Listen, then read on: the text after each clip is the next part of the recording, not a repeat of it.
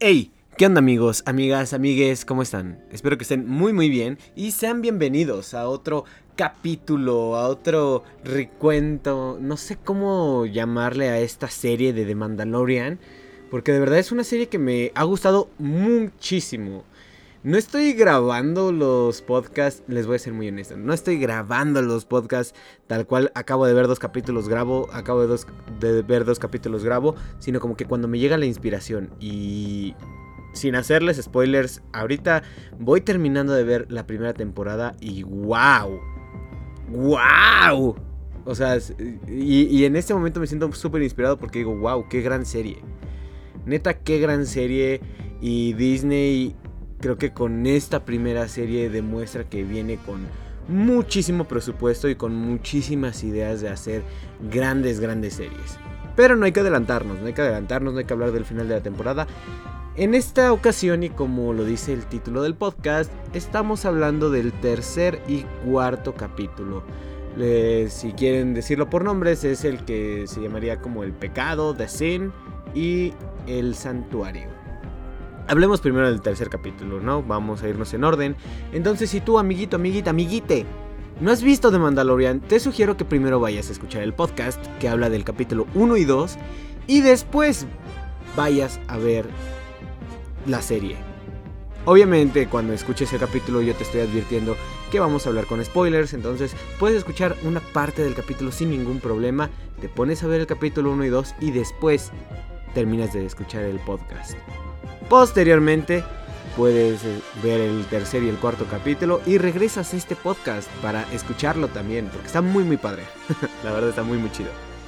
Ahora, que si tú ya viste toda la serie, amiguito, amiguita, amiguite, también quédate, quédate, porque creo que siempre es muy muy grato recordar todas las series que hemos visto y varios detalles que incluso no notamos. Entonces, quédate, quédate aquí, vamos a hablar del tercer y cuarto capítulo a partir de ahorita. Entonces, aquí me voy a ir full spoilers. De verdad, no esperen que les dé como un.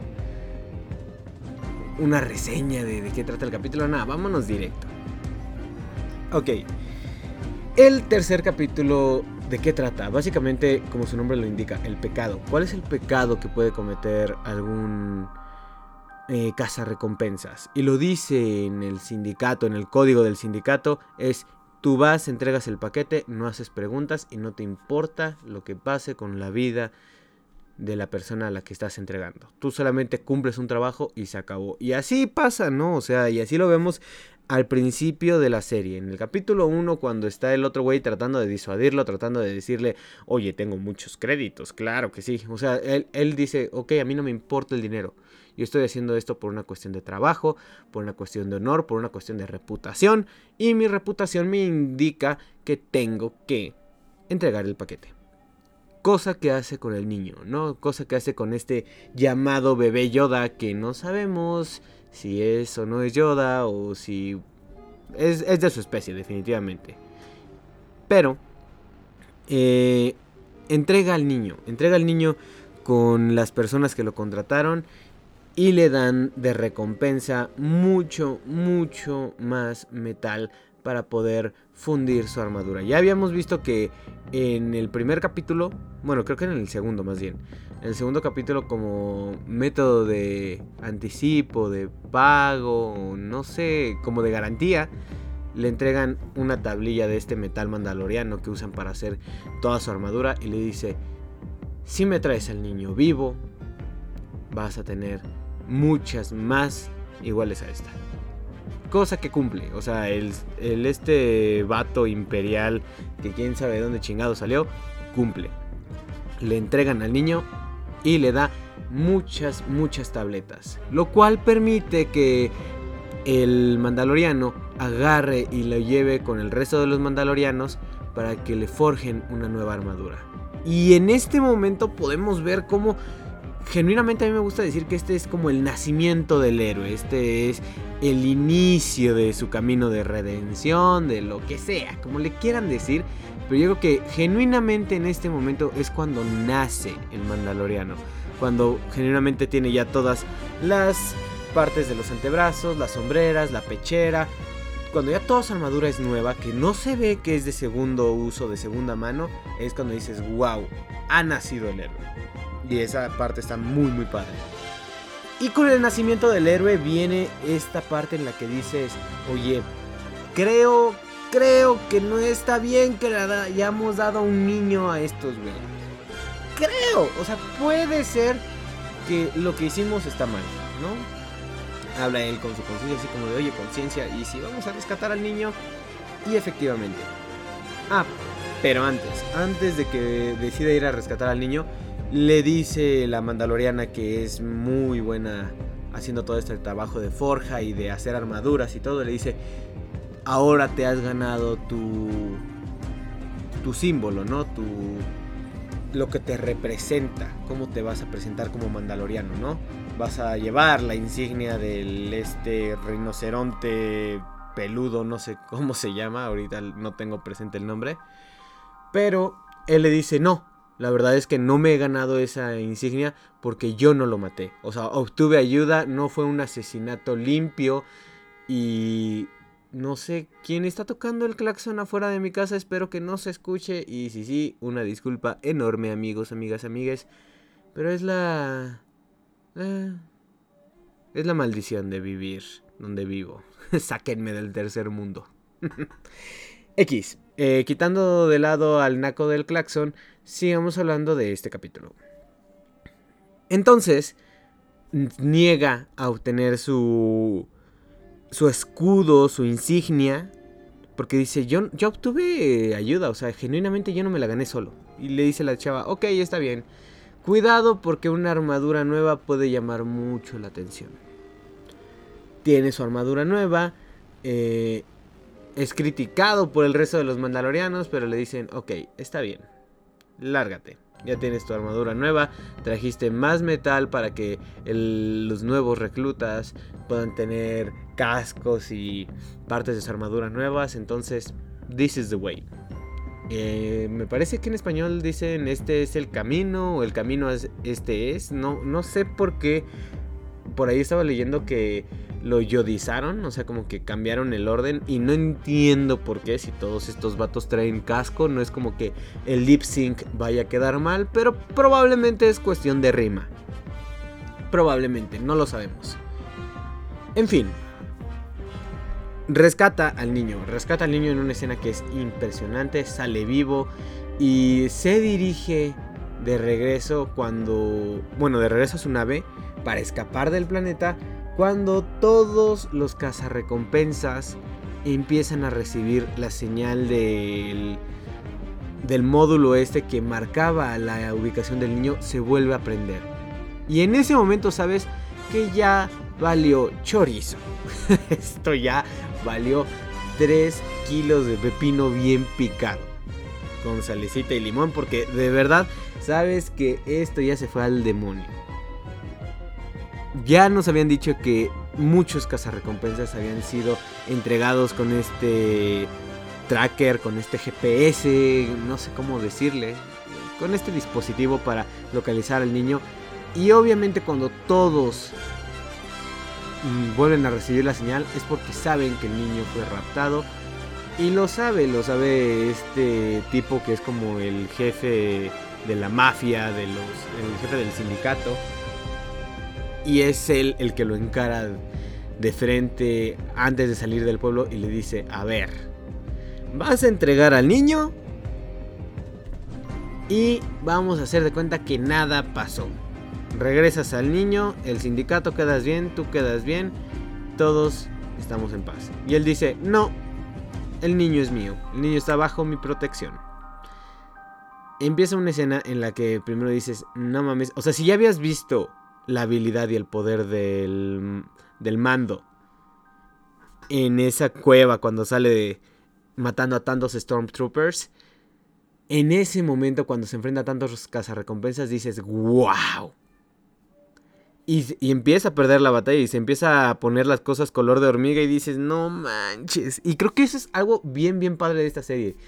Siempre, o sea, y no sé si es como el Deus ex máquina, esta cosa que casualmente sucede, pero está padre, de verdad creo que algo que le puedo aplaudir a la serie son estos momentos en los que el héroe se siente súper atrapado y que parece que va a morir y que ya va a chupar faros y que está súper muerto. Y de repente, ¡pum! Llegan un buen de mandos, un buen de mandalorianos volando con sus mochilas cohete. Que, qué increíble, qué increíble escena que le abren paso a este vato. Llega a la nave, eh, lo sorprende por ahí el jefe, le dispara y vámonos. Se va en su nave con el niño. El jefe vemos que sobrevive porque también a él le pagaron con estos metales que valen mucho, de verdad, valen mucho si lo sabes vender porque son perfectos para forjar armaduras, armaduras livianas. Y al final de este capítulo vemos a otro mandaloriano despidiendo al protagonista en su mochila cohete y dice, wow, necesito conseguir una. y todos, todos quisiéramos tener una mochila cohete, mando. Yo te entiendo, te comprendo. Tercer capítulo, increíble. De verdad, me gustaría darle 5 estrellas de 5.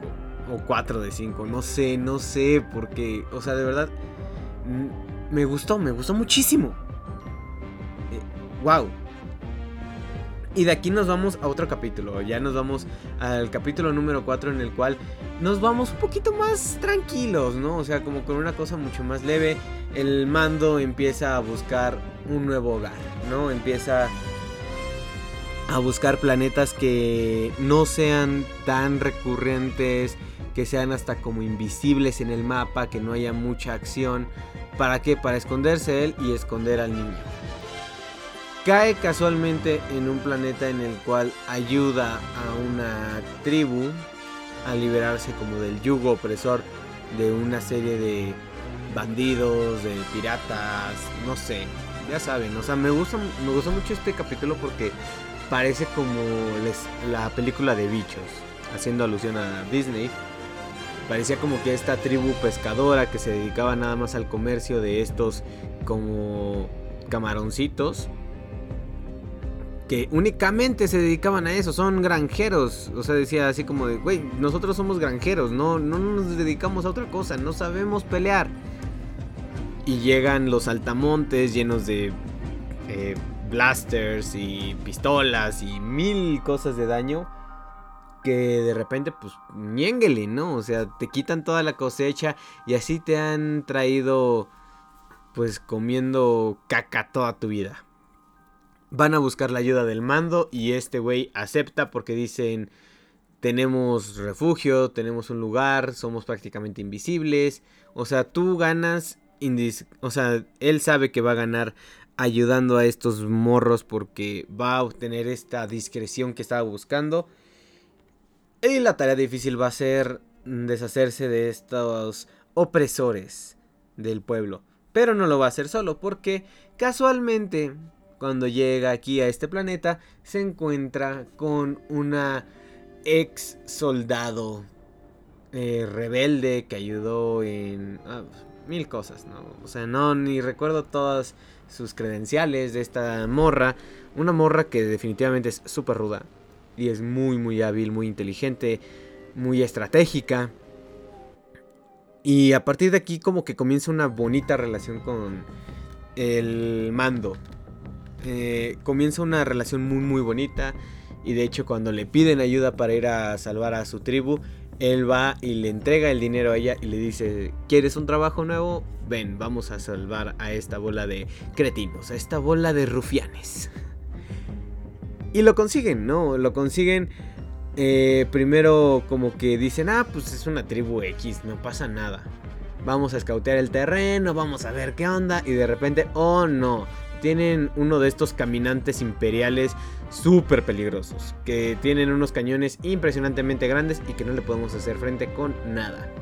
Desarrollan un plan, lo llevan a cabo, entre miles de disparos, de blasters, de una desventaja completamente injusta porque eran unos granjeros contra una bola de mercenarios. lo consiguen. Consiguen salir victoriosos en una batalla muy muy padre, súper épica en medio de la noche y se libran del asedio de estos monstruos. Hasta ahí todo bien, ¿no? Y dicen, oye, pues ¿por qué no te quedas? O sea, le dicen al mando, güey, te puedes quedar aquí, sentar cabeza, se ve que es un lugar bonito para que el niño crezca, para que se desarrolle, va a ser una vida tranquila para él. Y él por dentro sabe que no es su lugar, o sea, que no es su estilo de vida. Va a pedirle a las personas del pueblo que pues lo cuiden, ¿no? O sea, para dejarlo ahí así como de, ah, bueno, aquí está el niño, cuídenlo. Yo no pertenezco aquí, no es mi ambiente y yo voy a tener más problemas de los que ustedes deberían de tener, entonces solamente prométenme que van a cuidar al niño. Acto seguido se revela que un cazarrecompensas estaba en el pueblo, estaba a las afueras del pueblo. Lo detiene a tiempo la ex militar, la rebelde, vamos a decirle así. Esta chica rebelde lo detiene a tiempo y le dice, sabía exactamente dónde estaba, traen estos trackers, estos GPS que saben exactamente de dónde está el niño. Y dice, el mando, ahí le entra el 20 y dice, esto no va a parar. Esto va a seguir viniendo y van a seguir buscándome miles y miles de casas recompensas hasta que no consiga dejarlo en un lugar a salvo. Y con este maldito y desafortunado eh, evento se tiene que ir del planeta porque ya saben dónde está entonces sería inútil sería idiota quedarse en ese planeta mucho, mucho más tiempo. Toma sus cosas, toma al niño de regreso a la nave y de regreso al espacio. Deja un pueblo agradecido porque definitivamente ya no los van a molestar. Deja a una amiga que probablemente pueda encontrarse con ella después. Y se va con el niño en búsqueda de pues un mejor lugar, ¿no? De vivir más tranquilos. Hasta el momento no sabe qué va a hacer con el niño, no sabe qué es lo que tiene que hacer, pero tiene que seguir huyendo porque muchos más recompensas van a venir en su búsqueda. Y con esto cerramos el cuarto capítulo, niños y niñas, amiguitos, amiguitas, amiguites. Entonces, de verdad espero que hayan revivido este capítulo conmigo que les haya gustado el podcast, porque de verdad lo estoy haciendo con todo el amor y toda la emoción del mundo. Me encanta, me encanta la serie. Al cuarto capítulo me gustaría ponerle cuatro estrellas. O sea, creo que este es un sólido cuatro estrellas. El tercer capítulo es pegándole a cinco, si no es que cinco estrellas. Este cuarto capítulo, ok, está en cuatro estrellas, está bien, ¿no? O sea, no, no está mal.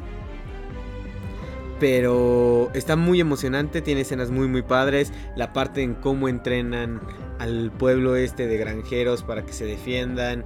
Cómo es que se desarrolla la batalla es muy muy padre.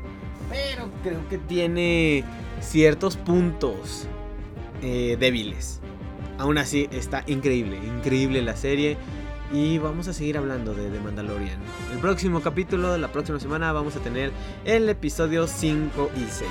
El episodio de El Pistolero y El Prisionero. Entonces, los espero la próxima semana. Ya saben que si les está gustando esta pequeña serie de podcast que estoy haciendo de The Mandalorian, por favor, dennos un bonito follow en Instagram, en Facebook. Los enlaces los encuentran en la descripción del podcast. Si no, lo pueden buscar en Facebook como el Videoclub de Migue, en Instagram como Videoclub-Migue. Y etiquétenos, etiquétenos en sus historias, compártanos en su muro de Facebook para que mucha más gente se dé la tarea de escuchar estos bonitos podcasts y se unan a la familia de este bonito videoclub. Por mi parte, eso es todo, señores y señores. Nos vemos la próxima semana. Recuerden que estamos subiendo episodios de recomendaciones. Estamos subiendo los episodios de Disney eh, comparación de live action contra la versión original, la versión animada. Y estamos con esta serie de The Mandalorian. Probablemente vayamos a tener muchos más podcasts relacionados, por ejemplo, con Harry Potter, con El Señor de los Anillos. No sé, hay miles, miles de cosas que podemos poner en este bonito podcast de obras de teatro, claro que sí. Entonces, estén al pendiente, estén al pendiente. Les mando un abrazo enorme. Cuídense y que tengan una excelente semana, un muy bonito día. Yo me despido, yo fui Miguel y nos vemos en la próxima. Hasta luego. Chao, chao.